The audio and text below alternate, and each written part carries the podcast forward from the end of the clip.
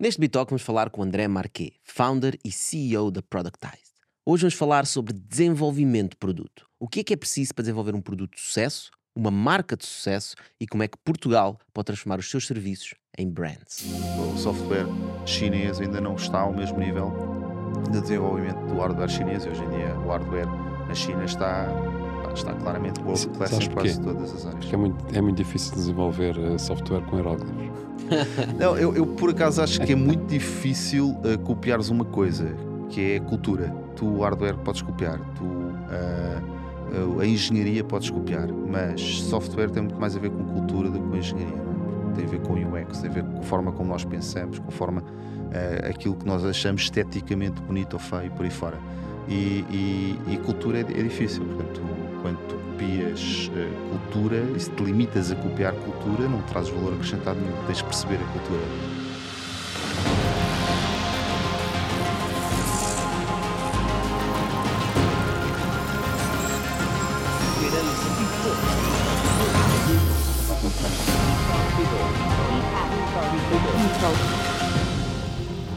Então, André, tu tens trabalhado há muitos anos em produção, em design, em UX, essencialmente produtos, não é? E tens uma frase que eu gosto muito que é: a gestão de produto é encontrar um balanço entre as necessidades dos clientes e as necessidades das empresas. O que é que isto significa? Ok. Uh, é curioso que ainda ontem tive com uma rapaziada e lhes disse isso. Uh, e, e, na prática o que significa é que uh, pá, se tu só olhas para os interesses do utilizador, tu não estás a fazer um produto, estás a fazer provavelmente uma obra de arte, não é? Um, um artista, quando, quando faz um produto, entre aspas, uh, teoricamente não se deve estar a preocupar se aquilo vai ter grande sucesso financeiro. Uh, num negócio, tu não te podes dar esse luxo, não é? Não te podes dar um luxo de ser completamente contemplativo ou preocupar-te. Eu, eu diria que ainda é mais afastado. Então, a preocupação do, do, artista, em, em, princípio, é expressar a sua expressar, não é? A sua posição, não é? Expressar a sua posição, é um state. Portanto, é ele está preocupado com, consigo, com aquilo que ele ou, pensa. Exato, é? com aquilo que ele pensa, ou, ou, e de certa forma, se calhar também impactar os outros e, e comunicar, transmitir. Essa, uhum. essa, transmitir essa sua preocupação. Um, epá, quando tu tens um negócio, tipicamente não te podes dar ao luxo de estar só a fazer isso, se estiveres só a fazer isso, o negócio não é sustentável a prazo e, portanto, vai à falência. Portanto, uh, os bons produtos tem que equilibrar aquilo que são as necessidades do negócio, geração de capital, geração de receita, lucro e impactar a vida das, das, pessoas que utilizam aqueles produtos e que os querem continuar a usar e que veem valor neles. Uh, e portanto é um bocadinho isso que, que, que se quer hum. dizer com essa frase. Mas porquê que se costuma dizer isso? Há, há, tens exemplos assim claros de produtos que são desenhados e que se esquecem uh, da parte da empresa, por exemplo? Sim, acho que, há, acho que todos nós já, a, dada altura, percebemos que houve, houve, empresas em que isso aconteceu, não é? Seja para um lado, seja se calhar para outro. Tipic, top tipicamente, of top of mind é vai, vai mais a empresa torna-se egoísta, começa a, egoísta no sentido de olhar muito para aquilo que são os, os seus interesses uh, de negócio e menos para aquilo que são os interesses que o utilizador tem. Uh, e quase sempre isso é a receita para o fracasso a prazo também, não é? Porque o utilizador diz: pá, ok, deixa de ter interesse para mim, deixa de comprar estes gajos, vou comprar aqueles gajos ali ao lado. Acho que todas as empresas foram disrompidas de alguma maneira, as Nokias, as, as Kodaks, etc. A dada altura foi isso que aconteceu. Deixaram de perceber como é que o impacto de vida desta pessoa pela positiva, estas pessoas, as pessoas são racionais, vão para outro sítio. Ok, então você está a dizer, por exemplo, no caso da Nokia, que é um caso que toda a gente conhece, yeah. né? que eles e faziam é uma os telemóveis. também trabalhei. Os telemóveis feature phones, yeah. que tinham as teclazinhas, etc. Yeah. E não se aperceberam que vinha uma nova revolução Não, eles aperceberam-se. Eles aperceberam-se porque foi-lhes proposta a tecnologia. Ok. Eles... eles é que acharam que ninguém ia usar aquilo. Tu tens uh, algumas empresas que, que assumem uma posição no mercado de incumbente, ou seja, que tem um domínio tão grande do mercado que acha que o mercado precisa delas. Não sei, elas eu, eu acho que o, o, exemplo que eu conheço melhor, curiosamente, estudei e convidei um jornalista canadiano que escreveu até agora aquele que eu acho que é o livro mais bem escrito acerca disso, uh, que é Losing the Signal, que é um livro que fala daquilo que foi o final da, da BlackBerry naqueles anos 2011, 2012, 2013. Olha, outro exemplo, BlackBerry. Que é um, um, exemplo, provavelmente, quem, quem já trabalhava ou quem estava no mercado de trabalho e tinha, de certa forma, necessidade de ter e-mail on the road, aquilo era claramente a melhor experiência de e-mail que tu podias ter. E há pessoas que ainda hoje dizem, epá, ainda não apareceu nenhuma experiência de e-mail tão boa como o BlackBerry, já estamos em 2022. Para já, o modelo de negócio do BlackBerry era um bocadinho isso que estavas a dizer. Eles tinham um modelo de negócio extremamente atrativo. E, portanto, eles não quiseram mudar o modelo de negócio, porque eles ganhavam uh, fees por cada licença de BlackBerry. Ou seja, tu, por cada. tinhas o teu BlackBerry, uh, mesmo que não usasses todos os meses, a BlackBerry ganhava uh, cerca de 10 dólares só por tu teres um BlackBerry, porque as operadoras, cada vez que tinham uma, uma um telefone com BlackBerry, tinham que pagar à BlackBerry por usarem a licença do servidor BlackBerry. Da rede, não é da BlackBerry. Rede, da rede BlackBerry. E, portanto, isso fez com que a BlackBerry tivesse muito Sim, mais resistência a mudar própria, o, é? paradigma. De, tinha uma rede própria, não é? E tinha a sua própria rede e, e, e, a justificação para o pagamento dessa licença devia também do facto de eles instalarem servidores BlackBerry dentro das operadoras. Rede própria já agora não é? Tinham as suas próprias antenas, tinham o seu sistema. Não, não eles, em cima eles corriam antenas. em cima da, das antenas, antenas das operadoras de telecomunicações. O que eles faziam era a instalação de servidores BlackBerry de e-mail que tornavam a, a, experiência de e-mail muito mais seamless, nomeadamente os push notifications e outras coisas que na altura a infraestrutura de e-mail ainda não. Só que eu acho que isso é um exemplo interessante. Nós pensámos que é até que ponto é que tu tens razão e eles simplesmente achavam que eram os maiores no caso, por exemplo, da Nokia, e que os touch não iam revolucionar e eles é que sabiam, yeah. até ao ponto de eles achavam isso era uma consequência do facto de eles não quererem mudar os modelos de negócio que eles já tinham. O não querer mudar também acontece, repara. Uh, temos o exemplo da indústria automóvel. Uhum. Porque carros elétricos existiram quase sempre, não é? desde que há carros, não é? Certo. Portanto, uh, e, e, e, depois uh, as células, as fuel cells, existem desde, desde os anos 80, 60, talvez. Desde os anos 60, Até anos 60, a, a ida da, da, do homem à lua, que então, foram desenvolvidas no programa Apollo. Mas, ou seja, isso já existia. Eles simplesmente não queriam que isso fosse para a frente. Portanto, e foi preciso vir alguém de fora, como o Elon Musk, para, Sim, eu, para dar cabo eu, da. Acho que há uma frase do, do, do, do aquele autor uh, americano, o Christian Clayson, não é? Que escreve, uh, escreveu vários livros de inovação, nomeadamente o Crossing the Chasm e, e o a Innovators Dilemma, uh, desculpa, o Innovators Dilemma, e ele diz que um, aquilo que te torna bem sucedido é aquilo que vai ser, em, em, última análise, responsável pelo teu próprio sucesso. Ou seja, de certa forma, o sucesso é viciante e tu ficas um bocadinho viciado na tua forma de sucesso. Uh, se nós pensarmos nos esportistas, nas, uh, em muitas formas de sucesso, nós depois de estarmos na nossa zona de conforto da, da forma de sucesso, é muito difícil alguém vir-nos aqui, é pá, tu agora tens que inovar, tens que fazer diferente. Pá, fazer diferente, mas isto funciona perfeitamente. E, e, é quando está a funcionar perfeitamente e quando tu estás no pico, tu tens que, tu tens que mudar. Tipo, só, só para ter uma ideia, quando o iPhone foi lançado em 2007, o iPhone demorou 5 anos a ultrapassar a BlackBerry.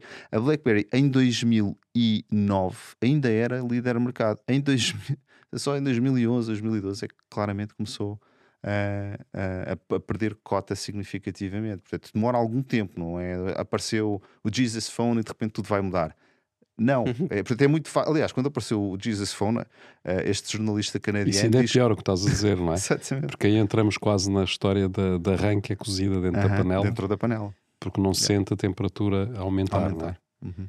Estás a dizer a rã, neste caso, sendo a Blackberry.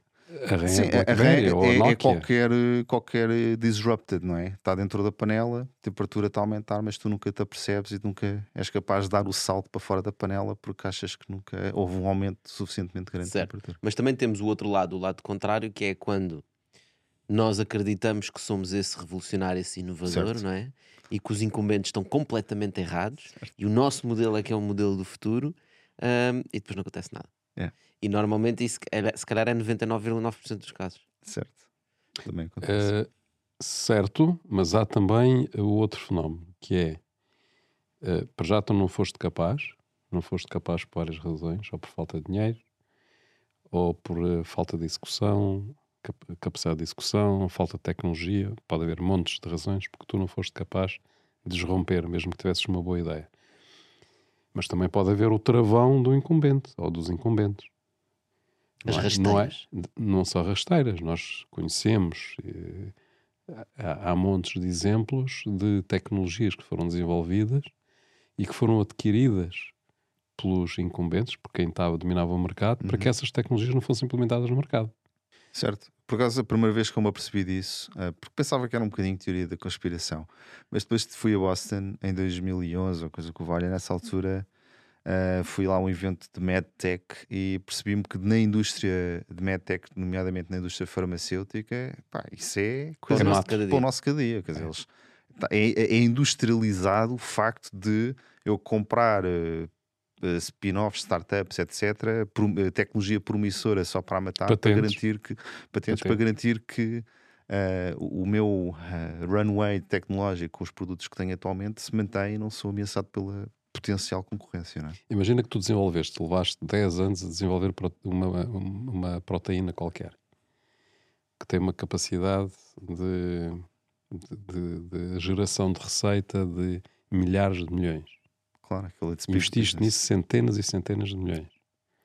E de repente aparece um outro concorrente pequenino, uma startup ou um laboratório pequeno, que desenvolveu uma proteína que tu claramente identificas e, e, e, e provavelmente já, submetem, já submeteram uma patente e tu claramente identificas que pode ser uma ameaça à tua, à tua, à tua proteína. Uhum.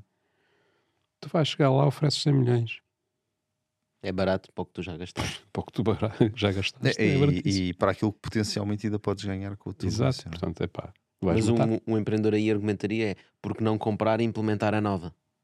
É porque uh, a, a nova vai levar tempo para ele implementar e ele quer rentabilizar o investimento que já fez. E, eventualmente eles falam, mas, mas pode fazer mais tarde. De serem eles a mas também acontece que é não querem dar a, a, cara aos seus acionistas ou às pessoas a quem uhum. reportam nas empresas de que, é pá, afinal até havia ali uma coisa melhor. Nós investimos estes milhões todos, mas se calhar bastava ter investido 2 milhões. Eles, Sim, uns talvez... anos depois vão aparecer com aquela proteína dizer nós entretanto desenvolvemos uh, isto. Exato. É? Mas tipicamente são os grandes incumbentes que fazem isto, não é? Portanto, são as empresas que estão super estabelecidas no mercado, que têm esta capacidade de ir limpando os, os novos. Mas na tecnologia empresas. também acontecer, não é? Acontecia, uhum. deve continuar a acontecer. Portanto, não é só na, na parte biomédica, chamemos assim, uhum. ou, ou farmacêutica em todos os setores acontecia isso. Sim, o exemplo estavas a dar há bocado dos carros, não é? Os carros também havia, portanto também havia patentes adquiridas por. Eh, havia ainda deve haver. Então, até que pontos é que esta questão das patentes. É, é porque as patentes é uma, uma discussão bastante grande, não é? é? Sobre se realmente são boas, se não são boas, se param a inovação, se protegem os inventores. Se tens alguma ideia? Eu, eu acho que claramente acho que se dava para, hum, para falarmos um pouco acerca disso, mas um, não sendo um especialista na, na, matéria, até porque acho que isso é, um, é, um, é, uma área mais jurídica do que outra coisa, mas há uma, há uma área claramente económica sobre aquilo que é uh, a tese das, das patentes. e o que tu notas across the board é que há uma correlação positiva entre países, e agora vou falar só de países, nem sequer vou falar de empresas, não é? Entre países que têm mais patentes por habitante e, uh, e, e, epá, e produtividade, PIB per capita, etc. Não é? São e, os Estados Unidos, provavelmente. Sim, são os Estados Unidos. Uh, em termos de patentes per capita, na Europa, quase todos os países nórdicos têm muito mais. Ou seja, Portugal está claramente no bottom uh, fifth percentil, não é? Portugal está aqui na, na cauda da Europa no que toca a patentes por habitante. Só para vocês terem, terem uma ideia, um país como Israel tem 100 vezes, quase 100 vezes mais patentes por habitante que Portugal. E depois olhem para, e é o que é que é Portugal. Sim, pá, tem uma, uma, população, enfim, hoje em dia acho que tem já quase 8 milhões, está mais ou menos quase dentro da nossa, da nossa liga populacional. Nós também estamos a baixar, portanto, eles qualquer, qualquer dia ultrapassam-nos certamente, até em termos populacionais. Um, Sim, até porque eles cada vez têm mais terreno, não tem cada vez mais. E, e, e aquilo que uh, tu, tu vês é que hum, há, há, de facto esta correlação positiva entre número de patentes e economia e capacidade de ter economia. Uhum. Uh, em, em, relação às empresas, acho que a discussão. Uh, epá, acho que a discussão uh, não é super clara, não é? Porque se tu olhas para as, para as, empresas que têm mais patentes e depois aquilo que é o seu valor bolsista, etc., um, até, se calhar até ao final da década 90 ou até, ao final, até aos anos 2000, portanto, até à emergência das dot-com, isto era, era uma realidade, ou seja, as, as IBMs, as AT&T, etc., eram as empresas que tinham muito, muitas patentes e isso correlacionava diretamente com o seu valor bolsista, com o seu revenue e a emergência das dot-com, que, que essencialmente alavancam muito mais em cima da internet. Um, acho que mudou um bocadinho isso. Um, ainda assim, é, é, a Mas correlação eu existe. sinto que as patentes são muito úteis nas fases iniciais uhum. das economias, ou seja, quando não tens grandes incumbentes.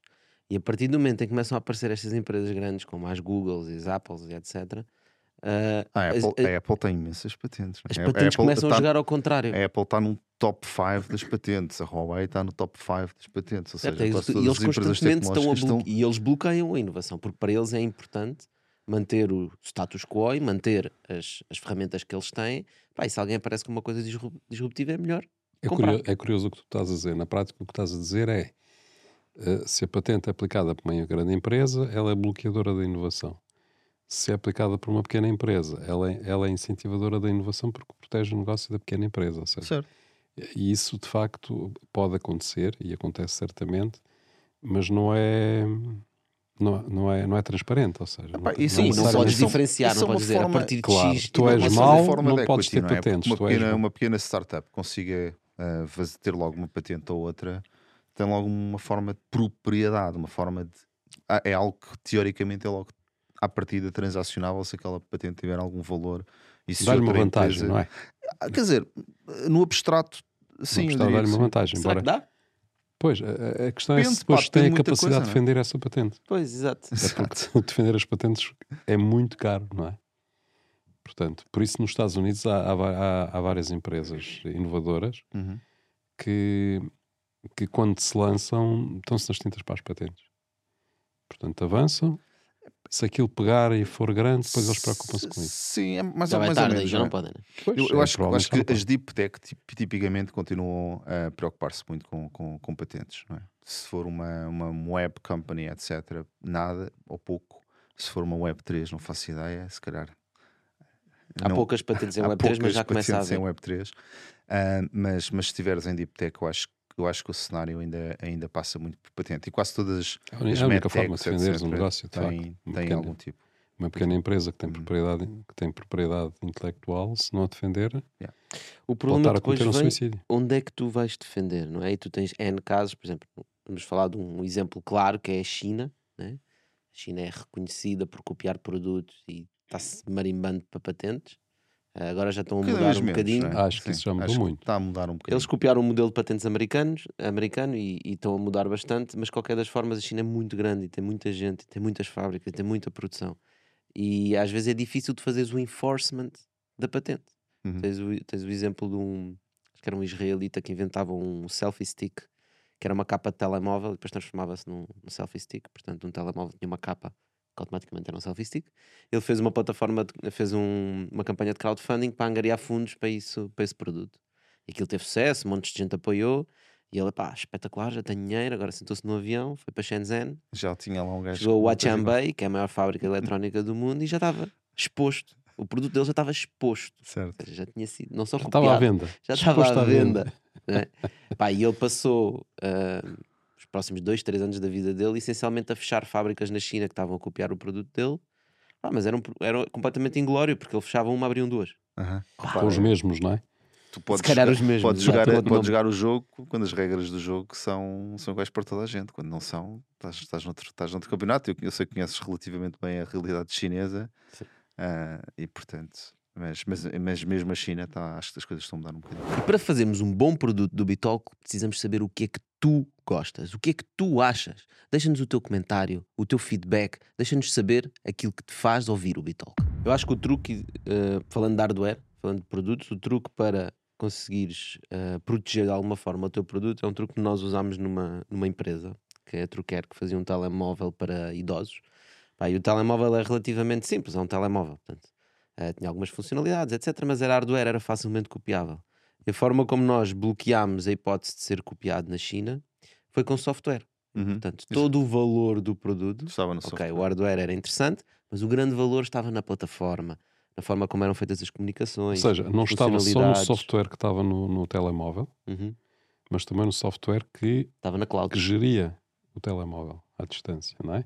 Uhum. neste caso concreto. Isso fazia facilmente com que, mesmo se alguém conseguisse o telemóvel, andasse a brincar com o telemóvel, etc., epá, uhum. existe toda uma panóplia de software claro. que era preciso desenvolver para competir. E não só, Tocha, mesmo que conseguissem olhar para o software dentro do telemóvel, não conseguiam replicar porque faltavam peças que estavam fora do telemóvel. Exatamente. E, tipicamente, os chineses têm tido. Eu, trabalhei para uma empresa chinesa grande, uh, depois da, da Nokia, e, e, e, e, fazia a parte de gestão de produtos de software Um, eu, eu, e essa continua a ser, de certa forma, um bocadinho o calcanhar daqueles da, do modelo chinês, não é? Toda a componente de software, eu acho que eles uh, têm tido algum sucesso, obviamente que o TikTok é um dos grandes exemplos, uh, mas fora da China há poucos exemplos de empresas de software chinesa que tenham conseguido um, Tem vingar, jogos, jogos online?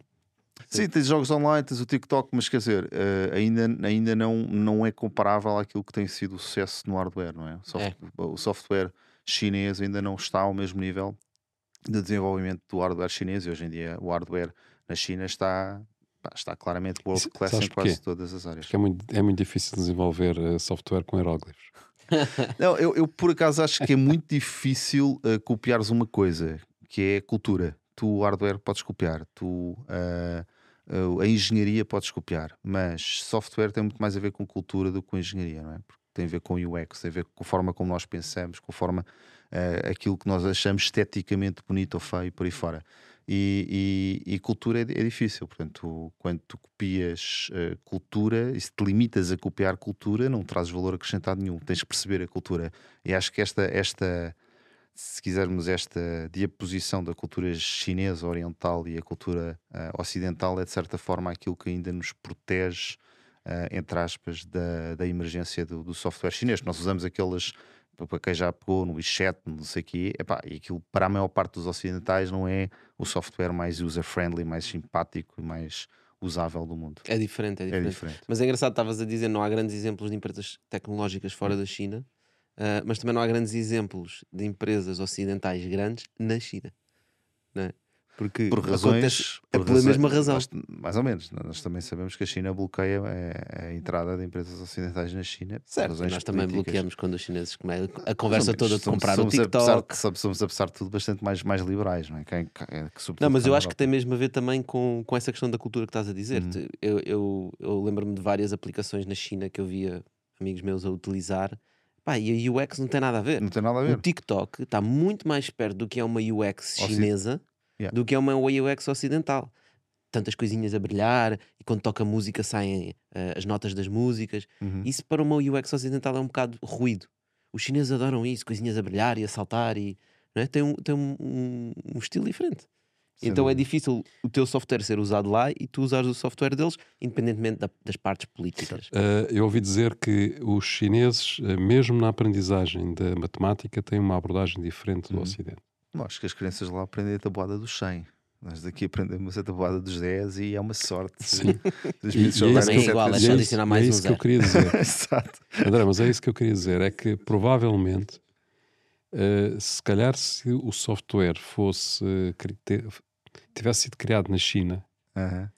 portanto, os chineses não quisessem copiar a lógica ocidental, mas sim desenvolvessem a sua própria lógica de desenvolvimento de software, uhum. diferente da nossa, se calhar eles conseguiam bater-nos.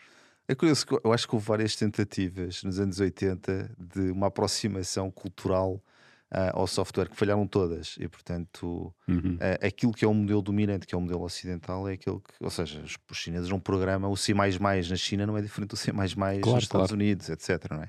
O Java na China, a partir também não há de ser muito diferente. Portanto, é, mas é muito interessante essa perspectiva, de facto. Uh, as, as, as, línguas francas de programação ocidental são as línguas francas de facto no mundo inteiro. Não há línguas houve umas, umas tentativas né, nos inícios da computação no Japão, desenvolveram línguas uh, autóctones, etc. Mas hoje em dia fazem parte dos, dos manuais de história, não, já ninguém usa aquilo. realmente é engraçado, é nunca tinha pensado nisso, mas todas as linguagens de programação são em inglês, basicamente. Certo, nasceram quase todas no mesmo sítio, não é? E os chineses também têm outra questão que é eles leem de forma diferente que nós, não é? Portanto, nós utilizamos um alfabeto, eles utilizam imagens. Uh, Cada imagem tem um som. Chamados picto, pictogramas. É? Exatamente, e, cada, e junção desse, dessas imagens dá palavras. E há quem diga que também que, pelo facto da língua deles ser baseada nisso, uhum. uh, eles utilizam uma, um lado diferente do cérebro que nós utilizamos. E isso faz com que eles desenvolvam outro tipo de skills e nós tenhamos outro tipo de skills. Sem dúvida. É. Há um filme fascinante que fala sobre isso também, não é? Não sei se já ouviram, que é o filme Civilização contacta com uma civilização extraterrestre que aparece aqui e de repente uh, sim, aprendemos a, a viajar no tempo porque uh, aprendemos a falar a língua deles, não é? Uh, no spoilers, sorry se há aqui algum spoiler alert, mas o filme também já, já tem para aí uns 10 anos. Um, e, e, explora muito essa perspectiva de que, à medida que tu dominas uma determinada língua, tu, a, a, tua forma de pensar altera-se. Eu acho que isso está tá, tá, tá, tá empiricamente estudado não, e não é preciso ir para línguas altamente correlacionadas da nossa. Ou seja, se tu uh, falares em francês, a forma como tu pensas e como tu te uh, organizas é diferente. Eu sei que o José estou na, na, na Rússia, não sei se fala russo ou não, mas a forma como. Falo, falo como provavelmente tu falas em russo é, é, diferente daquela que tu falas em português, a forma como pensas e a forma como te organizas, e se calhar essa perspectiva cultural também nos ajuda a perceber um bocadinho aquilo que neste momento está a passar, nomeadamente é E isso é interessante, e especialmente que é, não é por tu falares muitos idiomas que tu consegues ganhar essa característica. Uhum. E tu notas isso quando há pessoas com quem estás a falar, uhum. e ele diz Epá, desculpa estar a falar assim em inglês, mas é que uhum. eu penso em português. Uhum, uhum, né? E se tu uhum. pensas em português, mas estás a falar certo, em inglês, certo. tu estás a tirar mas, os Mas, mas há pessoas que conseguem fazer este, mas esse shift. Mas há pessoas que conseguem. Várias e, línguas, e, e sobretudo quando, quando estão naquele país e, e estão a, a, muito emergidas cultural e linguisticamente, acabam por também. É isso mesmo que eu estou a dizer, ou seja, há Exato. uma diferença entre só aprender a língua Sim, certo, e começares a pensar nessa língua. É o, é o chamado grokking. Grokking? Grokking, não é? Que é um, um, livro também de ficção científica que acho que a dada altura a OutSystems dava a toda a gente que entrava na empresa. Um, e o grokar é quando tu percebes completamente uma determinada cultura, ou seja, quando entras uh, de corpo e alma, digamos assim, numa determinada cultura, embora o livro explore mais civilizações alienígenas e coisas já. Para falarmos um bocadinho aqui de hardware e criação de produto, uhum. que eu uhum. acho que é, que é, um tema super interessante e que não abordamos muitas vezes aqui no Bitalk. Uh, como é que tu entras nesse? Tu falámos no início sobre criar produtos yeah. e o balanço entre as necessidades dos clientes e das empresas. Como é que uma empresa, como é que um empreendedor, quando está a desenhar um produto, consegue entrar nas necessidades do utilizador para quem ele está a criar o produto? Uhum. Ok. O que é que se fala na Productize sobre, sobre esse tema? Pronto, Productize agora, para quem, para quem não conhece, uh, nasceu como uma conferência de produto e nós em 2015 um, eu reuni-me com um conjunto de pessoas que tinha conhecido uh, na minha vida startupiana, porque eu, tinha fundado a, a, BTI com o Pedro uh, Rocha Vieira, com, com uma série de outras pessoas que na altura olharam muito para esta questão da, do, do ecossistema de startups que estavam a nascer aqui em Portugal. Portanto, isto foi em 2009, 2010. Portanto, foi antes da Startup Lisboa, foi um bocadinho antes da, de, aparecerem aqui alguns dos ditos players do mercado. Pá, e ao fim de 4 ou 5 anos de uh, ajudar a criar programas de aceleração e startups e estar muito envolvido também naquela comunidade de venture capital inicial que se, que se foi criando aqui na cidade, um, pá, eu comecei-me a perceber claramente que uh, a componente de produto era aquela onde uh, havia maior dificuldade. Ou seja, nós já tínhamos nós, quer dizer, nós enquanto ecossistema já tínhamos resolvido algumas das questões que em 2008, 2007 a malta falava, ah, porque não há venture capital, ah, porque não há não sei o quê, ah, porque não há startups. Ok, já temos aqui aceleradoras, já temos aqui duas ou três VCs, temos aqui um, uma ou duas incubadoras de referência. What's next? Uh, e, e, percebi que a questão do produto ainda não estava a ser suficientemente trabalhada e, portanto, um, eu fiz ali uma tentativa de montar uma startup pá, falhou redondamente. E quando regressei a Portugal, disse: pá, next chapter, ok, vou abrir aqui a Productize. E pensei que a forma mais prática de fazer era convidar um conjunto de malta que na altura andava a falar disto, em termos internacionais, e irem ali à fil a organizar uma conferência sobre product design, product management, etc. Product não é só não é só produto hardware, não é? Não, estamos a falar Tudo é essencialmente de produto digital. Essa é talvez uma das histórias ah, mais. Digital. Produto digital, sim. Produto digital. Um, eu, no início de 2015, quando eu iniciei, eu, eu, tinha de facto um sweet spot para, para hardware Uh, mas depois apercebi-me que o mercado claramente estava no digital. E era as, as, pessoas que vinham ter connosco, e os nossos clientes, entre aspas, de, entre aspas e não só, as pessoas pagavam um bilhete, etc. Os sponsors eram todos da área do digital. Portanto, era muito incipiente ainda a componente do hardware. Isso é porque os VCs em Portugal têm medo de investir em hardware. Uh, epá, não, não é em Portugal, curioso, acho é que, tu és das poucas place. pessoas que estava na área de hardware, não é? Certo, mas como tu, mas... tu, já disseste, um VC de hardware nunca investe em hardware. Ele investe é no software, é como a história do telefone, na, na prática, não é? Ele, ele o hardware é sempre um enabler para qualquer coisa por trás daquilo. Um, e para tentar responder aqui à, à tua questão, um, a maior parte dos produtos bem-sucedidos resolvem problemas que os próprios founders de alguma forma percebem muito bem, não é? Um, e portanto, quando tens a, essa sorte de estar a criar um produto para um problema que tu também tens e que queres resolver, tu tu, tu, sabes perfeitamente quais são as tuas dores, quais são os teus problemas e consegues fazê-lo. Mas estás ah, biased. tá, porque estás ao mesmo tempo a pensar no problema e estás ao mesmo tempo a pensar na solução e estás ao mesmo tempo a pensar no negócio. Tá, tá bem, mas... E como te apaixonas tanto pelo teu produto, dizes: Não, eu estou disposto a pagar 150 euros por mês para ter uma escova de dentes com luzes. Não, mas, mas podes é resolver sem ir para o mercado. É? Podes resolver, resolver, tens a solução e depois há mais pessoas que a partir de a solução em casa e acabou. Podes ter a solução para ti tá próprio. Tá uh, mas nem sempre nos podemos dar ao luxo de resolver problemas que são nossos. E portanto, um, tipicamente aquilo que é a metodologia tradicional passa por, por empatizar com aquilo que são os problemas que estas pessoas têm. Uh, e portanto, se tu fores um product manager que estás a criar uma solução uh, financeira para uma mãe solteira que mora no Barreiro, que tem 40 e tal anos e ganha o salário mínimo. Muda de sexo e tem um filho. Uh, pois, ou mudas de sexo e tens um filho, uh, ou então é bom que fales com este tipo de pessoas e percebas pá, quais são os problemas destas pessoas, quais são as. Uh, de facto, podem pagar este produto ou não, faz sentido, etc. Porque essa primeira fase de empatia pela persona é uma fase fundamental. Uh, epá, e, e entretanto... É o chamado depois, põe-te nos pés dessas é, pessoas. Põe-te nos é? pés. Tenta é? viver o dia a dia, Exato, perceber quais são os problemas. viver os problemas. Isso é, isso é, muito curioso e estares a falar nisso assim, porque nós, do ponto de vista, por exemplo, político, temos sempre a, estamos sempre a falar, estamos sempre a ouvir falar em, em produtos transacionáveis, uhum. não é? Uhum. A aposta em produtos transacionais. Desculpa, eu acho que essa é uma parte giríssima que estás a abordar agora, José, que tem a ver com o software. O software hoje em dia, quando nós falamos de software, nós falamos essencialmente de produtos, não é? Qual é a grande diferença conceptual entre um produto e um serviço? O que vocês estão aqui a fazer é um serviço. Estão a tirar uma ou duas horas do vosso tempo, do vosso dia, super busy, com custo de oportunidade brutal, porque podiam estar a investir em, em empresas ou podiam estar a gerar negócio. Estão a gravar isto aqui tem que ser com o José e com o Tocha, se não for convosco. Não é este programa, há de ser outra coisa qualquer, com um convidado que faz à partida o mesmo. Um, mas depois, apesar de tudo, produtiza um bocadinho isto. Porque se esta conversa ficasse aqui entre nós, pá, porra, era uma conversa simpática que nós tínhamos tido aqui. By the way, eu teria, de qualquer das formas, just for the sake of. É, the... Não digas isso porque está gravado. mas eu teria essa conversa pelo prazer. Mas era, era uma coisa que era feita só para nós. Nós estamos a tentar produtizar isto, estamos aqui a gravar com as câmaras, fica o áudio e eventualmente isto está de ser. Um, produtizado, depois vocês conseguem ganhar dinheiro com isto ou não, isso é outra questão. Há alguns podcasts, como vocês sabem, tem, tem um modelo de negócio completamente uh, bem alicerçado. A maior parte dos serviços que nós temos cá em Portugal não são produtizados, ou seja, quando vou ali ao restaurante e faço a refeição, serviço puro. Quando apanho o Uber e faço a deslocação, serviço puro. Quando vou ao hotel e me fazem a cama, serviço puro. Uhum. Esse é que é o grande Mas problema. como é que tu produtizavas, por exemplo, um restaurante? Dirias que o exemplo é o quê? É um McDonald's? A forma mais clássica é, pensa no, no café. O café em grão se fores ali ao Brasil, comprares uma tonelada de café em grão, é uma commodity.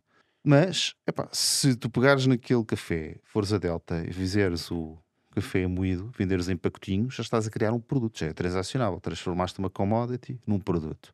Ainda assim, também não subiste muito na cadeia de valor. Se que seja um café altamente especializado e tens uma coisa excepcionalmente diferenciada. Agora, uh, quando tu fazes um Starbucks, tu já estás a entrar num serviço mais produtizado. Não é? Tu já estás a transformar aquilo estás que é uma experiência. Estás a padronizar a oferta. Estás a padronizar a oferta, estás a criar capacidade de uh, propriedade intelectual que te permite replicar aquela experiência, ou pelo menos os franchisados terão que pagar para replicar aquela experiência. É a marca, né? E o, o, passo seguinte será o quê? Epá, é o Nespresso. Uh, a Nespresso criou uma experiência de produto com base no café. Portanto, eles, neste momento, a Nespresso vende mais café do que o Brasil inteiro o markup da, daquelas cápsulas é, é, pá, é pornográfico. Quer dizer, uma cápsulazinha daquelas vende a um, a um 10x ou 1000x do valor do café a granel que lhe deu, que lhe deu origem, não é? Portanto, houve uma subida na, na, cadeia de valor brutal. Mas é esta subida na cadeia de valor que nós, enquanto economia, temos que fazer, senão continuamos a ser os servidores de café e de, e TikToks e de Airbnbs e nunca conseguimos de facto capturar mais valor o exemplo que tu deste demonstra que há um conjunto de oportunidades infindáveis que podem ser exploradas. a forma mais simples de produtizar um serviço é, é para teres uma tabela de preços relativamente rígida e, e inflexível. Ou seja, a maior parte dos, dos, da malta de serviço o que acaba por ter é pá, aparece aqui o Zé, é pá, André, pá, precisa aqui não sei o quê, pá, faça aqui uma coisa. Ok, agora trabalho assim. Depois vi aqui o Tocha, é pá, André, faz aqui não sei o que mais, pá, e cá vai o André eu faço assim. Portanto, eu estou sempre a correr atrás de necessidades específicas de cada cliente e nunca consigo produtizar de uma forma muito simples, muito padronizada por, por acaso temos, que é a minha oferta. Temos um exemplo que também já cá teve e conhecemos muito bem, que é o do Oscar, o do Oscar de serviços. Que conseguiu, eh, conseguiu produtizar os serviços, não é? Sim, é um bom exemplo exatamente do que estavas a dizer, não é? Porque normalmente tu tens um problema em casa, um canalizador, chamas Exato. o canalizador, vai lá, é pá, aqui Exato. vou ter que mexer estes dois tubos e aquilo, pá, isto é 120 Exato. euros. Ali não, pá, ali chega com um preço fixo. Vem com uma tabela. Ah, com Teres uma tabela de Essa é ideia é da tabela é interessante, realmente, é. porque se tu pensares em empresas que fazem serviço e consultoria e etc., é sempre à medida, né? É. E, e, e isso até era não sei se ainda é, mas era muito bem visto. Nós fazemos Sim. preços à medida. Epá, se, tiver, se tiveres, um, se tiveres margens muitíssimo elevadas, tudo bem. Pá, se fores a McKinsey, se fores uma empresa, que, um advogado de, de top, pá, tudo bem. Esse modelo está tá certo. O problema é quando tu estás no. quando, quando tu ofereces. Uh, um, portanto, tens margens muito baixas e portanto, estás sempre a correr, a correr, a correr. Não é? e, uhum. e o dia só tem 8 horas de trabalho, ou 10, se fores um super worker. E, e depois, e depois tens dificuldade em gerir o teu próprio negócio, não é? Se alguém, por exemplo, eu chegava lá e pedia mais qualquer coisa Exato. que o José não pediu. Exato. E ele já ia pensar: é pá, mas isto eu cobro mais quanto? Mais 50, mais 100, mais 20? É por isso é que o pessoal a brincar diz que o gestor de produto, a principal qualidade do gestor de produto é saber, é saber dizer que não. É, outro, outro aspecto importante uh, de, na, na questão da produtização ou do produto versus serviço é a questão da expansão. Uh, é muito difícil exportar serviços.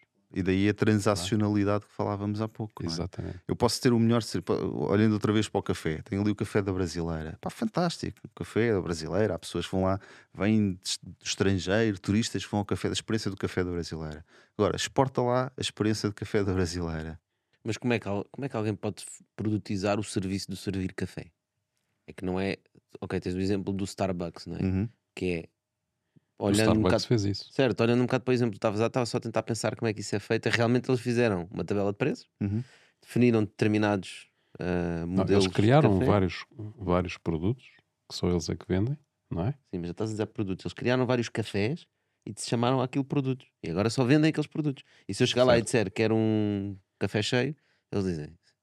Desculpa, mas eu não vendi. Cá está, é porque tens de ter essa disciplina, que é saber dizer, dizer, que não. não. Sabes a questão? É brutal, mas só, tu só podes dizer que não quando tu sabes muito bem para onde é que faz, não é? Aquela, aquela coisa do Steve Jobs a dada altura diziam: é pá, faz isto e aquilo. Diziam, pá, não, porque, porque, porque se tu souberes muito bem o que é que queres, tu és um investidor uh, em. Eu sei que tens, tens uma tese de investimento, tens a tua tese de investimento, não é? Se aparecer aqui um tipo qualquer que vai dizer, é pá, investe aqui no café do lado, vais dizer, não, pá, desculpa, não investe em cafés, não investe em startups que são escaláveis, que podem gerar produtos, etc. Não é? é exatamente a mesma coisa. E tu sabes perfeitamente porque é que dizes que não. Não, tu, não é na tua cabeça, não vai, é pá, disse que não há aquele tipo que me veio cá falar do café, pá, se calhar. Não, é, não há sequer uma segunda derivada para aquela ideia. Porque tu sabes perfeitamente que o teu negócio não é investir em cafezinhos de bairro, o teu negócio é investir em coisas que podem ser altamente escaláveis em startups. É? Eu acho que também um dos problemas que nós temos, temos tantos serviços uhum. e não serem tão produtizados, tem a ver com o tamanho do nosso mercado. Uh, tu tens exemplos simples. Já falámos de Israel há bocadinho, não é? Exato. E o José disse, Isso é verdade. eles são ainda mais pequenos Mas do que repara, em Portugal o que, o que eu sinto que acontece muitas vezes, vamos dar um exemplo de uma agência. Uh, duas pessoas juntam-se, criativas, querem criar uma agência que vai fazer logotipos para empresas. Olha, nós cobramos 450 euros, entregamos um logotipo, isto, isto, isto e aquilo. Uhum. Está produtizado. Excelente, vamos para o mercado. Começam a tentar angariar clientes. É difícil angariar clientes. É difícil. Às tantas aparece lá o José e diz: Epá, olha, já fiz, vocês fazem logos, o vosso produto é fixe, pá, mas eu precisava também de um website. Eu pago os mais 600 euros pelo website. Vais dizer que não. Né? Quando estás no início e precisas do dinheiro, uhum. vais dizer que sim. E depois aparece outro e pede outra coisa. E aparece outro e pede outra coisa. Ou mas seja, eu acho que é por causa mas disto. Mas logo à partida tu calculaste mal a tua oportunidade de negócio. Não só simplesmente estás a ter dificuldade em estabeleceres no mercado, estabeleceres a tua marca e adquirir clientes. De certa forma, vocês hoje em dia, ah, e já passaram aqui vários convidados pelo programa, que, que entraram nesse paradigma, não é? No paradigma de, sobretudo no pós-Covid, em que uma parte significativa dos, dos, dos trabalhadores hoje, hoje, do conhecimento podem trabalhar para onde quer que seja, cada vez menos um, a dimensão do nosso mercado é um, é um problema per si, não é? Portanto, que, se tu fores um. Se tu fores um Depende do quê? Lá está. Se for um produto. Certo, cá está. Se for uma coisa que tu possas um serviço, uh, vender online, portanto, uma parte significativa dos trabalhadores de conhecimento hoje em dia pode fazê-lo. Mas mesmo assim, na indústria, os nossos produtos continuam a estar em valor menos acrescentado digamos uhum. assim, não é? Certo. Nós continuamos a trabalhar mais na base da indústria. Epá, porque nós nos posicionamos na cadeia de valor da indústria como sendo um fornecedor base. Uhum. É, é, mas é, é, curioso, é que, eh, por exemplo, na indústria, na, na indústria têxtil uh, e, não, e não só, na indústria de calçado, nós estamos no. Ou seja, imagina um mercado com uma linha d'água, não é? Below the line, above the line. Above the line são todas, todas as marcas, das Zaras, as não sei o quê, as Mangos, etc, etc. Above the, uh, below the line são todos os fabricantes que fornecem essas marcas. Nós estamos literalmente quase, quase com a cabeça fora d'água.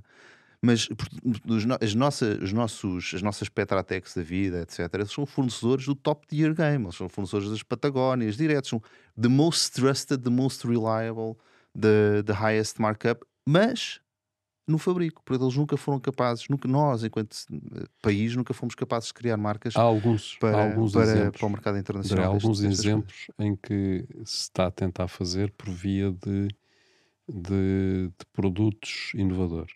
Uhum. de fibras inovadoras, certo, certo. Tem mas ainda assim uh, uh, segmentos mas, mas não são produtos é? de marca mas são é? tipicamente são fornecedores para a Speedo fornecedores para os grandes uh, players internacionais e portanto por exemplo, mesmo países eu, eu sei que é muito fácil, é pá, mas a Espanha é muito maior, os Estados Unidos, está bem, então, mas a Suécia a Suécia tem N marcas de roupa sem tradição têxtil nós temos aqui em Portugal e, e, e, by the way, essas marcas, uma parte significativa, a Acne é uma marca que tem imenso sucesso na, na Alemanha, na, na, é uma marca sueca, to, todo o top tier deles é feito aqui em Portugal, mas porquê que a, a Acne nasce na Suécia e não nasce em Portugal? Eu acho que nós é que devíamos fazer essa questão todos os dias. Epá. E, by the way, é essa que foi essa questão que me levou a criar a Product Eyes. É porque é que nasce uma acne na Suécia e não nasce em Portugal? Porquê? Não, epá, eu tenho a minha teoria acerca disso. Como é lá qual é a tua teoria? Não, epá, a minha teoria é que uh, o, o, skill set que tu precisas para criar uma acne é muito diferente do skill set que tu precisas para criar uma indústria têxtil. É? Tu, quando crias uma acne, tu crias, na prática, tu, é, é uma fashion design startup, não é? Tu estás num fashion design startup, tu estás preocupado com branding, estás preocupado com questões de, de, de, fashion, estás preocupado com marca, estás preocupado em criar um, canal e por aí fora e, e, conceitos de design. Enquanto quando estás no, no texto, estás preocupado em problemas fabrico, de produzir, não é? Em garantir que o cliente fica contente. Mas e tu, o mindset é muito diferente. Escuta, mas tu podias ter os produtores à mesma dos têxteis e, cal, e do calçado e teres outros, outras pessoas que apostassem na criação de marca. E não tens? Não, infelizmente não aconteceu. Eu sei que há algumas tentativas boas, até na, na área da, aqui na área das, das, nossas startups, coisas que entretanto têm, têm aparecido, mas, mas marcas uh, uh, que tenham aparecido em, em, Portugal nesta área não. Mas, e, e é curioso que a única marca uh, que apareceu na, no espaço europeu e que entrou em bolsa nos últimos 20 anos na Europa, o que também diz muito acerca do, do, do, facto de nós na Europa estarmos muito parados do ponto de vista económico. É Inditex? Foi Inditex, exatamente. Que é a dona da Zara. Que é a dona da Zara e de uma série de outras marcas. E que, por consequência, o, o founder é uma das pessoas mais ricas do mundo. Penso que seja mesmo a mais rica da Europa. Exato. Mas porquê é que eles conseguiram em Espanha e não conseguiram em França? Não sei, pá. Eles, na por cima, são primos, não é? São aqui da Galiza, pá. Eu acho que nada há que pensar. E, e não sei se nós também já não perdemos um bocadinho esse comboio, uh, para ser sincero. Um, eh, porque acho que hoje em dia nós, felizmente, acho que apanhámos um bocadinho o comboio da, do digital. E, e, e, tu hoje em dia tens uma série de centros de competência cá em Portugal, muito, muito mais por causa da nossa capacidade de engenharia do que causa da nossa capacidade de gerar produto. Mas temos que ter mais, não é? Uh, ou seja, acho que temos cá seis unicórnios. Eu sei que vocês entrevistaram um desses últimos unicórnios aqui há pouco tempo, Sim, há pouco uh, tempo. mas pá, precisamos ter mais, porque são esses, são, são esses que de facto estão cá em cima. Sim, eu acho que por várias razões, que é uh, os unicórnios, ou nem unicórnios, empresas que conseguiram atingir determinadas Sim, estatuto, estatutos de sucesso. Uhum. Uh, trazem. Estatutos de avaliação. Estatutos de avaliação? Ok. Não necessariamente uh, sucesso. Mas eu queria dizer é os de sucesso também trazem também experiência ao talento que lá trabalha, que depois vai criar empresas que, que aprendeu lá Sem e dúvida. vai criar coisas melhores Sem e vai dúvida. formar novas pessoas. E isto torna-se uma rede que vai se espalhando e nós vamos uhum. ficando cada vez melhores. Sem dúvida. Sem dúvida. O que nós temos que ter muita atenção é não deixar este pessoal fugir. Uhum. É engraçado, temos começado no produto, não é? E afinal acabamos outra vez, novamente, no talento. Olha, nós temos um grande produto aqui no nosso, que, sim, no nosso coisa, que, que, é a frigideira. Já conheces. Vou-te pedir para escolheres um ingrediente. Aqui as batatas fritas para aumentar o colesterol. É para ler, não é? Claro. Já escreveste sobre recrutamento nas Forças Armadas. Mas são as Forças Armadas que deixaram de ser apelativas ou o conceito de defesa nacional que mudou para os jovens? Ok, excelente pergunta. Nós não falámos muito nesta área. Disto? Uh, eu, eu, acho que se calhar um bocadinho as duas coisas. Não sei se sequer se as Forças Armadas alguma vez foram muito apelativas, acho que não. Uh, em Portugal, por razões históricas diversas, uh, nos últimos anos, e acho que o conceito de defesa nacional também mudou muito para os jovens, de certa forma.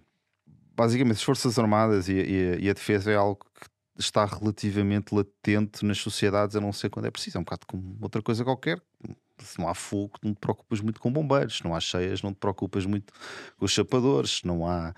Ou seja, se não tens essa preocupação, é um, é um problema escondido, é algo que tu, se pudesses, fechavas a torneirinha e voltavas a ligar quando tivesse esse problema. E, e, em sociedades como a portuguesa, ainda mais. Somos sociedades uh, que temos muita dificuldade em. Somos, somos uma sociedade uh, que tem muita dificuldade em interiorizar riscos uh, potenciais ou riscos que não são percebidos como uh, reais.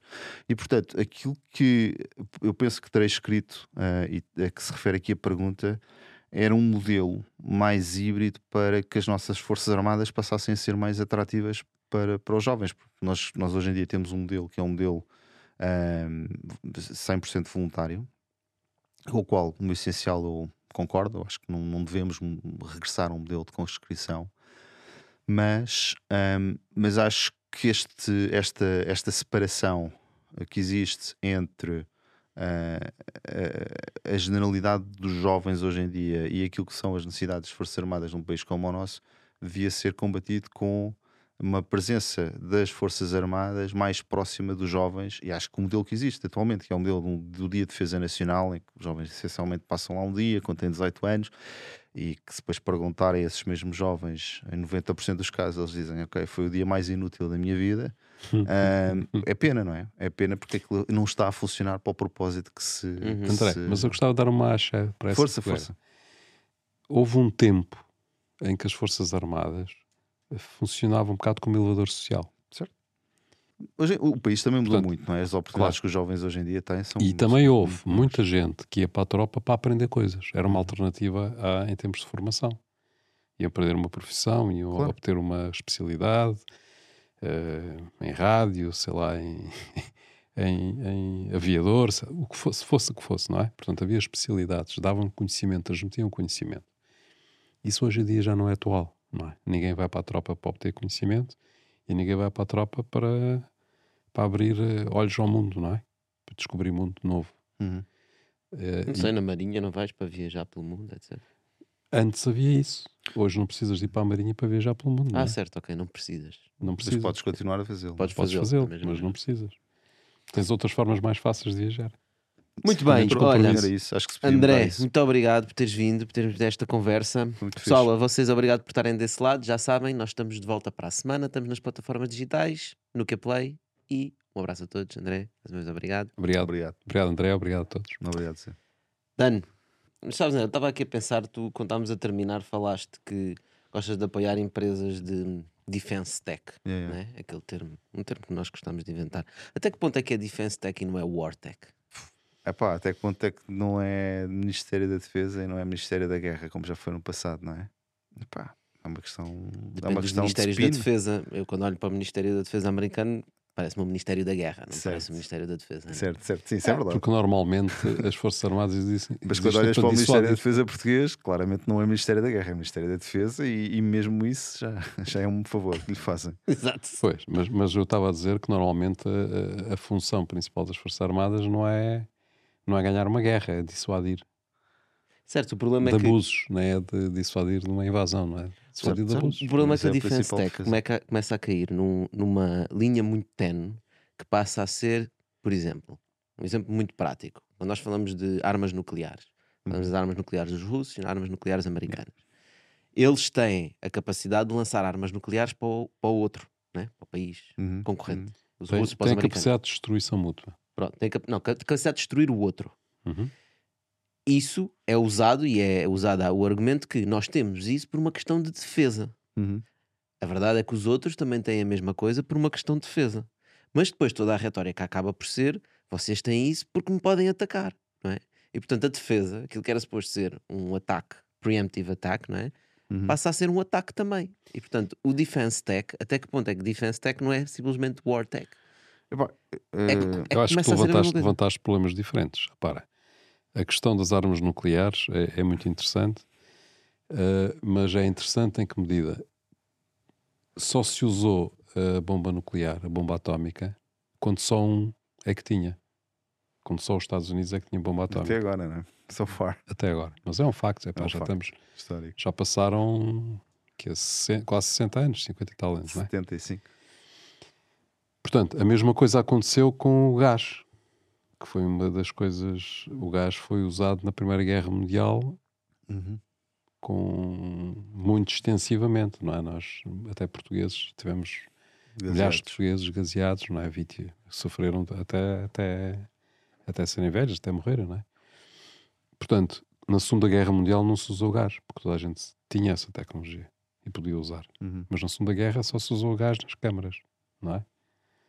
No- nos nos Não, em, em conflito não foi usado. No conflito não foi usado. Até porque, entretanto, já fazia parte da- do Pacto de Genebra e, e era uma das, uma das limitações que foi respeitada pelos, pelos beligerantes. Portanto, a questão é, quando as armas de destruição maciça estão na posse de vários intervenientes, a sua utilização passa a ser eh, muito difícil. Eu percebo esse argumento, mas posso dar um contra-argumento.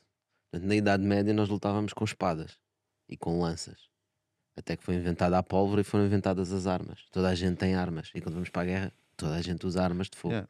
Normalmente o pessoal tem uma frase engraçada, que se é que se pode usar o termo engraçado, que compete à guerra, que é ahm, tu lutas sempre a guerra com ahm, tu, como é que é? Tu, a- a- com a, a estratégia da última, da última batalha, não é? Portanto, tu estás a, e tu és vencido, a, a guerra é de, de ultimate disruption, não é? Ou seja, as guerras as trincheiras foram vencidas pelos tanques, que foram uma novidade da guerra da Primeira Guerra Mundial. Ah, a Segunda Guerra Mundial foi vencida, ou pelo menos foi totalmente vencida pelos Estados Unidos de forma hegemónica com a queda das bombas atómicas em, em- no, no Japão e que, é, levaram que os Estados Unidos depois, durante algum tempo, tivessem um monopólio nuclear. Mas tu estás sempre condenado a, a- a preparar, tu preparas-te sempre para a próxima guerra com base no paradigma da última guerra. Ou seja, os franceses prepararam-se para, para a Segunda Guerra Mundial ainda com o paradigma das trincheiras, com a linha de Maginot, com aquela história toda, não é? Ahm, mas, o, o- mas é um bocado com, com uma, inovação de certa forma, não é? Tu, tu, tu, tu estás, tens um determinado paradigma, mas o, o, o que te vai vencer é the next big thing. São, são, é a Blitzkrieg.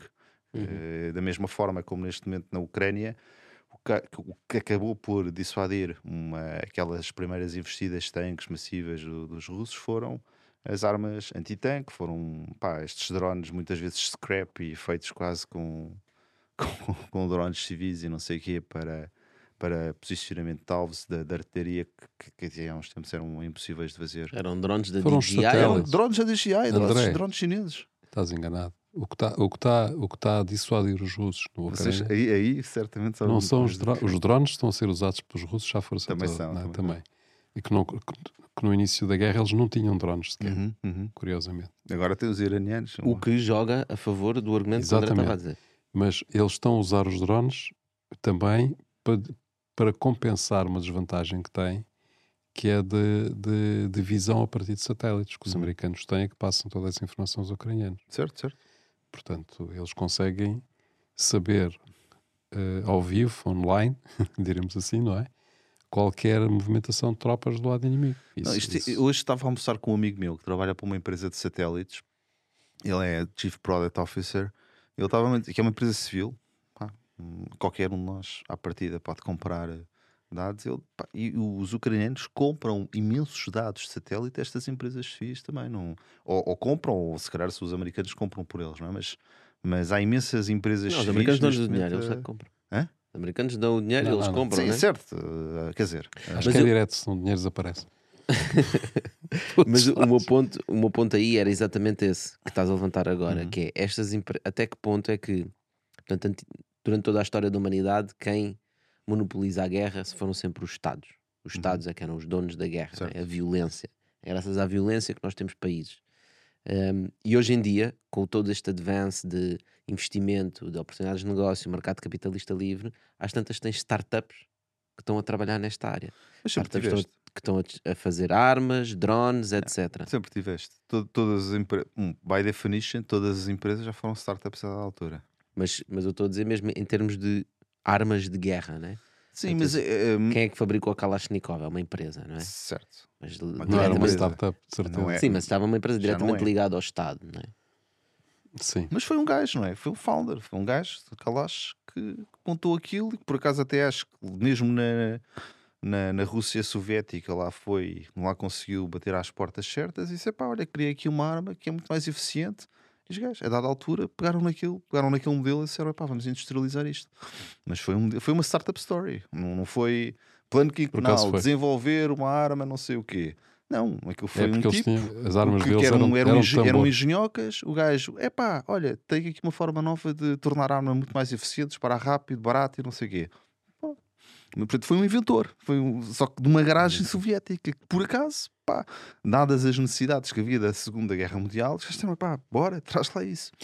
Eh, esse, por acaso, estás a tocar num, num, num, ponto que é, que é muito interessante e é sensível, que é, uh, fala-se, toda a gente sabe disso, que quando há uma guerra há uma grande, uh, há uma, há uma, grande evolução do ponto de vista tecnológico. tecnológico certo, é? certo. E, e, a gente uh, questiona-se porquê. Uhum.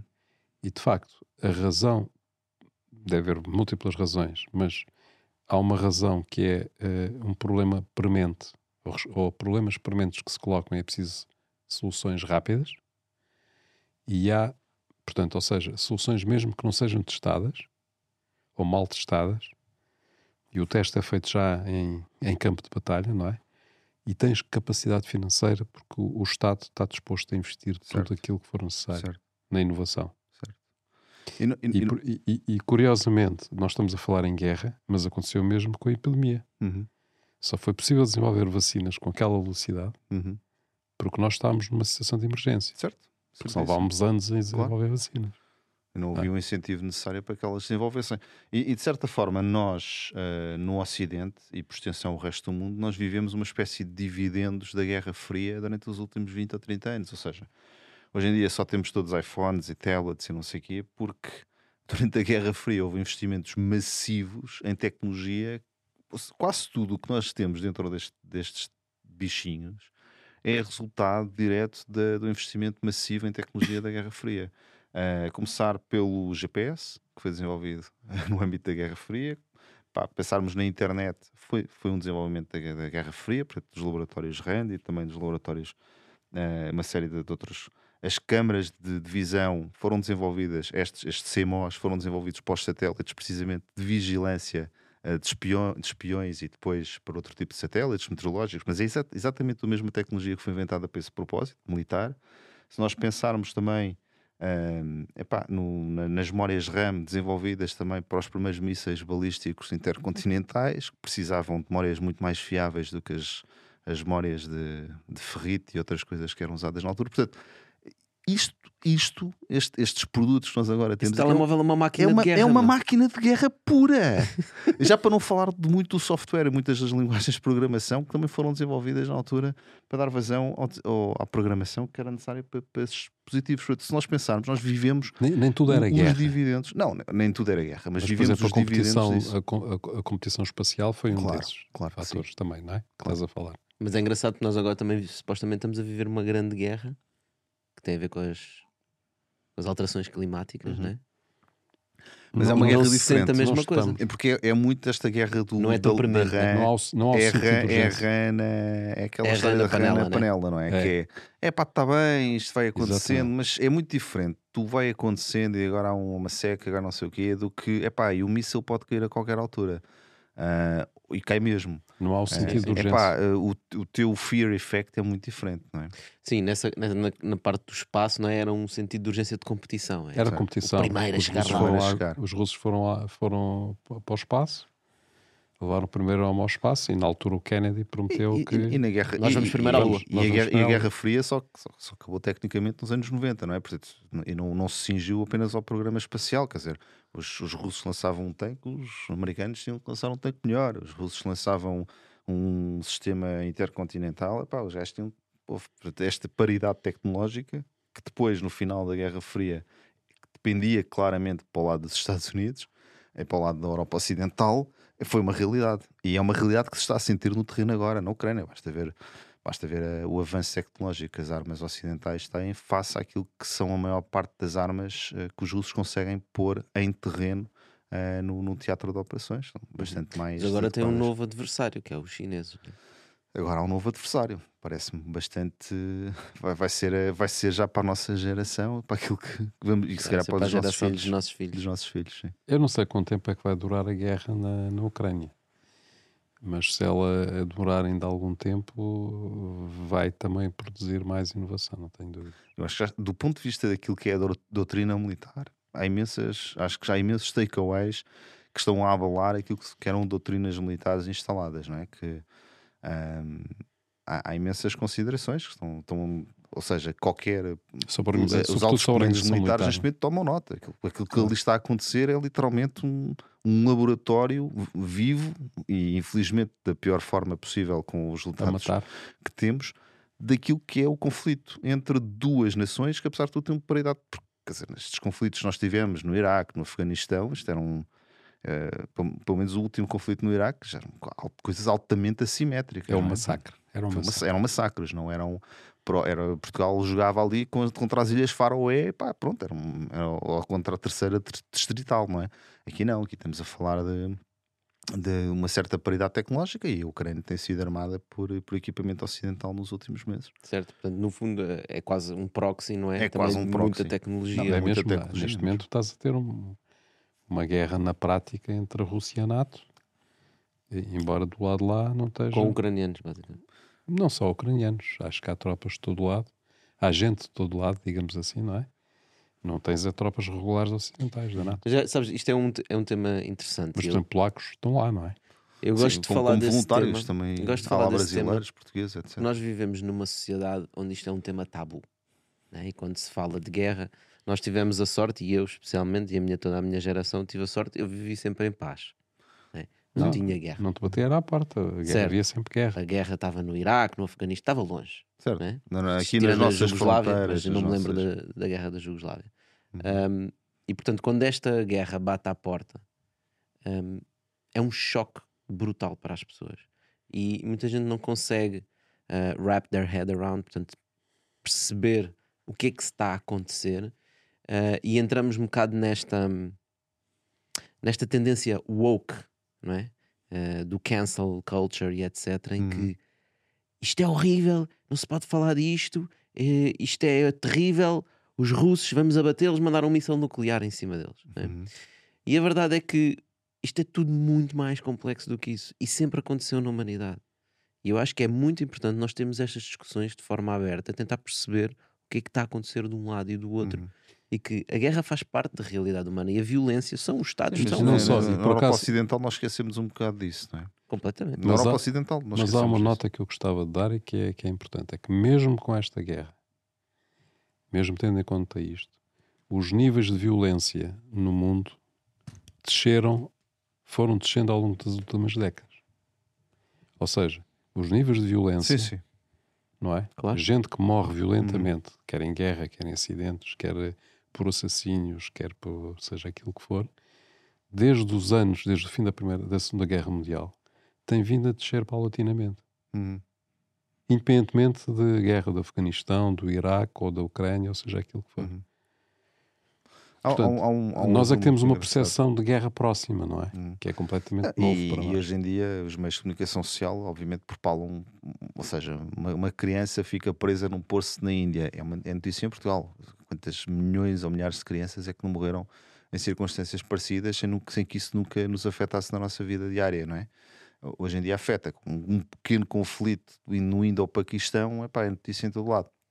E, é, e portanto, o efeito de percepção de, de, perigo é muito maior porque é como aquelas velhotas que estão sempre a dizer: é pá, houve um assalto, elas vivem refugiadas em casa, apesar dos assaltos não serem propriamente endémicos e não estarem a ser raptadas na rua todos os dias. Uh, embora com, esta, com este grande parênteses que é uh, a guerra na Ucrânia nos últimos, nos últimos A questão meses, da guerra é ah, que, que, que é essas notícias que estás a dizer é verdade.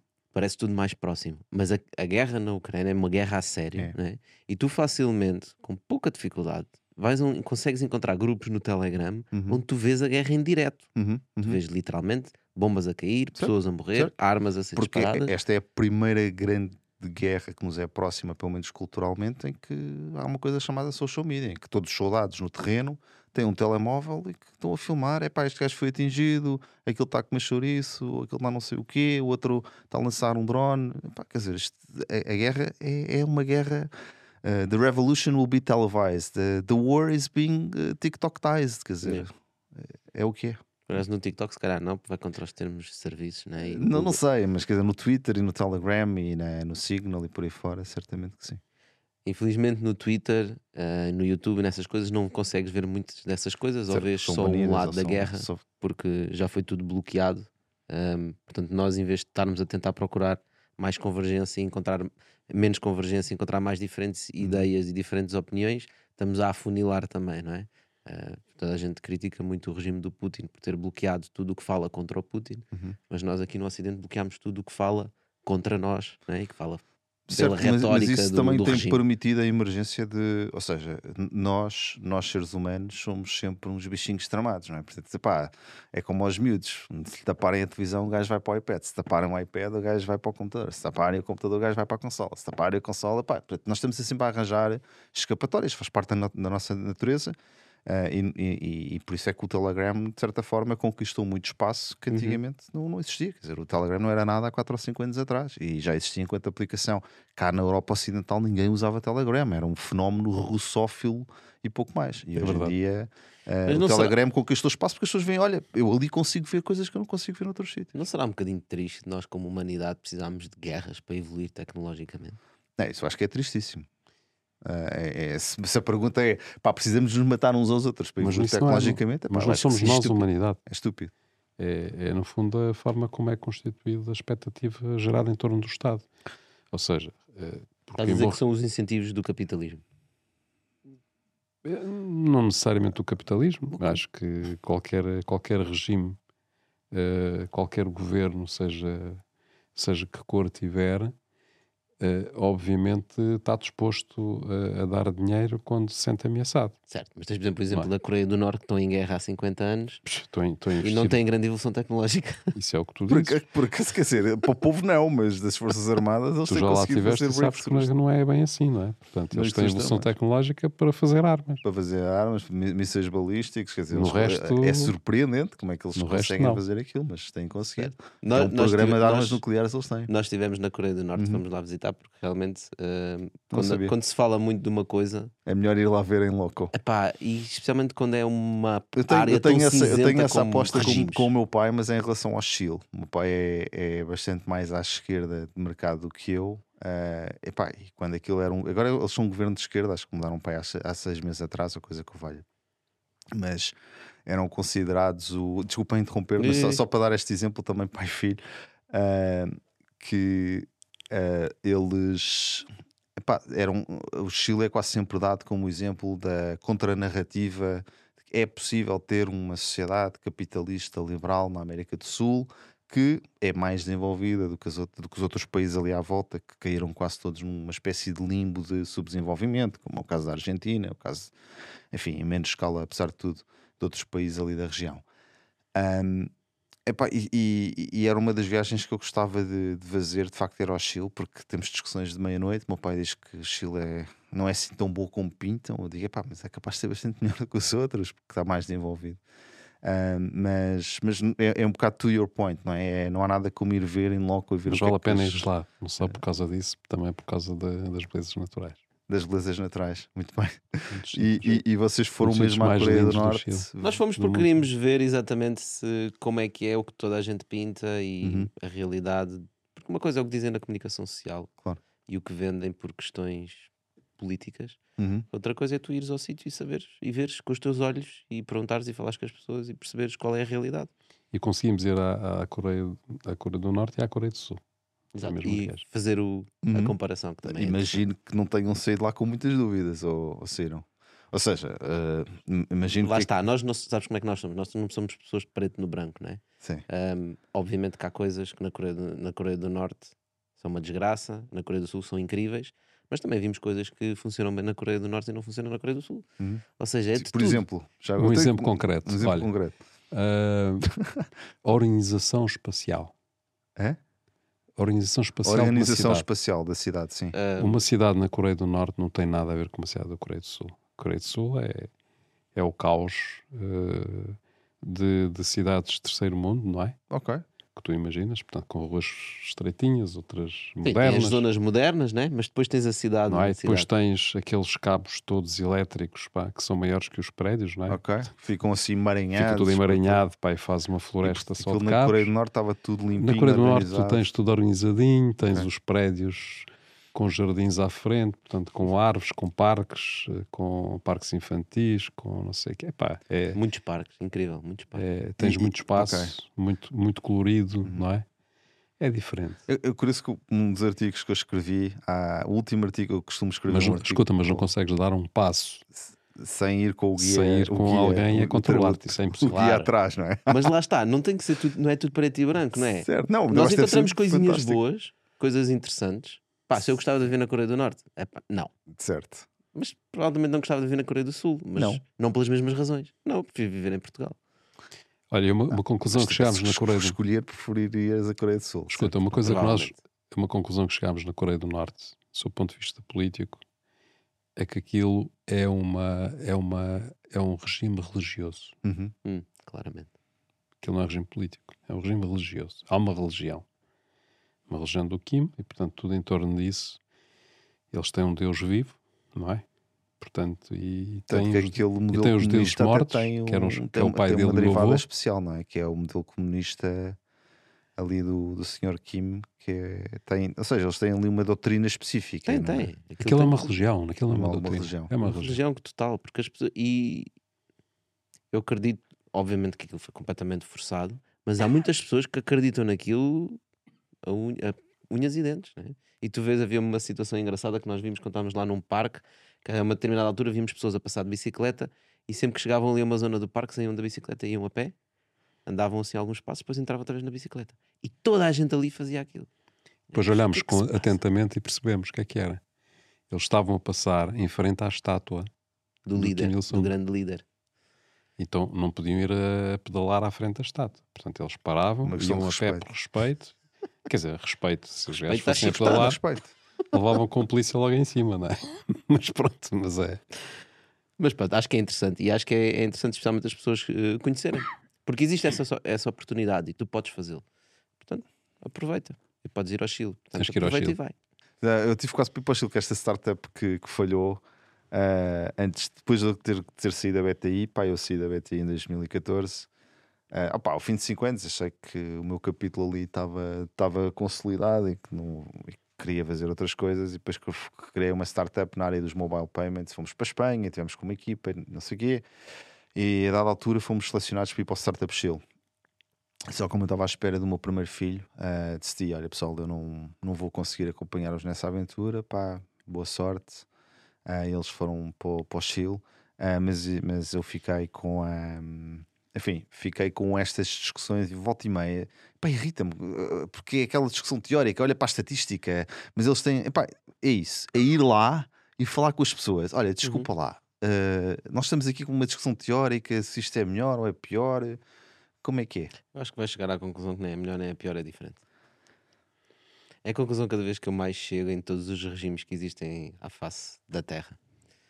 Epá, Quando eu, tu olhas eu, para, um, para determinados indicadores, consideras sempre é melhor, mas é sempre tá diferente. Bem, mas, mas ouve lá. Um, e, e, é que há países onde as pessoas ganham mais do que noutros. Há países para onde as pessoas saem de um país para ir para outro, não é? Quer dizer, as pessoas não há propriamente um fluxo de imigração dos Estados Unidos para, para a América do, do Sul, não é? O que, que há é um, uma, uma enxurrada de gente que todos os dias tenta entrar na, na, na fronteira americana para, para, perseguir aquilo que é o American Dream. Mas isso não é um problema do regime.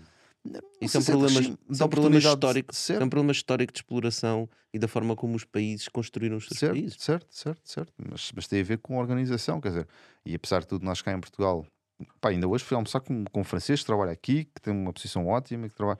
mas, mas quer dizer, hum, falávamos há pouco criar oportunidades para a malta cá ficar. Eu acho que, que, nós, enquanto país, ainda temos uma, um longo caminho à nossa frente de melhoria de oportunidades e de criação de condições. Temos salários super baixos, mas mesmo assim temos montes de estrangeiros a vir para cá.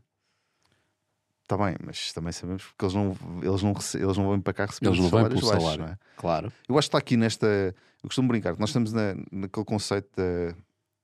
Não sei se, se já, em astronomia há, há um sweet spot uh, na distância da estrela no, no, sistema solar em relação aos planetas. Ou seja, se estás muito próximo é demasiado quente e não há formação de vida, se estás muito longe é demasiado Marte é demasiado frio e a vida também não se consegue desenvolver porque não há água no estado líquido. E portanto, a água no estado líquido só se consegue em determinado, em determinado espaço. E nós aqui em Portugal, Espanha, enfim, eh, sul da Europa, estamos aqui numa zona que é uma Conforto. zona particularmente agradável nesse, nesse aspecto, não é? Quer dizer, apesar de tudo, é pá, isto é porreiro, não, não neva no inverno, epá, é, faz, faz sol para aí nove meses por ano, chove um bocadinho, mas epá, tem que chover, senão isto era uma seca enorme e por aí fora. Portanto, estamos aqui num sítio fixe nesse aspecto. Se não fosse isso, se calhar essas pessoas não vinham para cá. Uh, mas, mas, mas, não podemos, acho eu, ficar só com isso. Acho que podemos ambicionar a ser claro. muito mais do que isso. Uh, e nesse aspecto eu sou, pá, sou um otimista, no sentido em que, pá, no sentido em que Bah, nós estamos todos no ISCTE, por exemplo. Bah, tu também. E pessoas Eu também estou. Eu, eu, sei, tu também estás lá, fizeste lá uma pós-graduação, não é? Uhum. Um, epá, devíamos ter uma. Epá, pessoas como, como tu, uh, que estudaram aqui, que por cá ficaram, um, apesar de ter ido para o estrangeiro, à altura tu fizeste um exercício qualquer na tua vida, disse, não, vou voltar para Portugal e vou lá construir a minha vida, a família, não sei o quê. Um, epá, e precisamos de facto disso, não é? Precisamos de ser capazes de, de, de atrair os nossos cérebros, de criar aqui uh, uma narrativa de sucesso. Uh, e, e, infelizmente, quando olhamos para as estatísticas, não é isso que nós ainda temos, não é? Uhum. É claro, pronto, eu, pá, eu pessoalmente posso estar super contente, também, José também, espero que sim. Mas olhamos. Mas estamos a contribuir para que isso estamos aconteça. Estamos a contribuir para que isso aconteça. Por isso é que nós devemos estar contentes, porque estamos a contribuir para que isso aconteça. Mesmo hoje, ao gravarmos este, este programa, estamos a contribuir não, para que isso aconteça. E é uma das razões que a gente grava isto em português. Por, uh... Nós só fazemos em português porque, porque nós fizemos isto para Portugal, para os portugueses. Não para os portugueses necessariamente em Portugal. Eu, eu, eu por acaso sinto um bocadinho isso, desde o princípio, quando começaram a fazer o Bitalk, senti que vocês um, vaziam isto com um espírito de missão qualquer, uh, que não está muito explícito, se calhar não está escrito em lado nenhum, mas pá, que deve, deve ter um bocadinho a ver com isso, não é? Que é um bocado o upbeat de pá, não, mensagens positivas, trazer aqui gente ao programa que, pá, ou que faz coisas, ou que fez coisas, ou que quer fazer coisas, ou pessoas que essencialmente são, são fazedores. E por outro lado, pá, tem ali o Galo de Barcelos, porque isso também quer dizer qualquer coisa que te sentem um bocado esta Portugalidade de alguma maneira, claro, não é? Temos ali sardinhas e a guitarra Exatamente. e as caravelas. Portanto, uh, isto é até acaso, a bola de futebol, que hoje em e dia. E não é por acaso que é o Bitalk, né? que vem de Bitalk, um prato típico sim, sim, sim, português, sim, um que é o Bitalk. Epá, é exatamente isso: fazer, inspirar as pessoas e trazer novos pontos de vista e tocar em pontos que às vezes são mais controversos e fazer as pessoas pensar e inspirarem-se e criarem mais coisas. E, nós, e temos muitas pessoas que nos ouvem que estão fora de Portugal, uhum. um, inspirá-los também a voltar para Portugal. Uhum. Portanto, e já entrevistámos várias pessoas que estão fora de Portugal e quando vieram cá vieram para o toque. Ajudar o ecossistema. Ora, André, obrigadíssimo por teres vindo. Um, pessoal, já sabem, nós estamos em todas as redes. Deixem-nos o like, deixem-nos o comment, façam aí uns comentários sobre este, sobre este Bitalk. Nós passámos deste produto, né? fomos até à guerra. mas acabámos sempre aqui a discutir o belo Portugal. um abraço e até para a semana. Obrigado. Obrigado. Um abraço. Dano. Ah, ok, é curioso que esta segunda parte eu nem me apercebi que isto fazia parte do podcast. Eu pensei, olha, porra, os gajos estão aqui a falar com.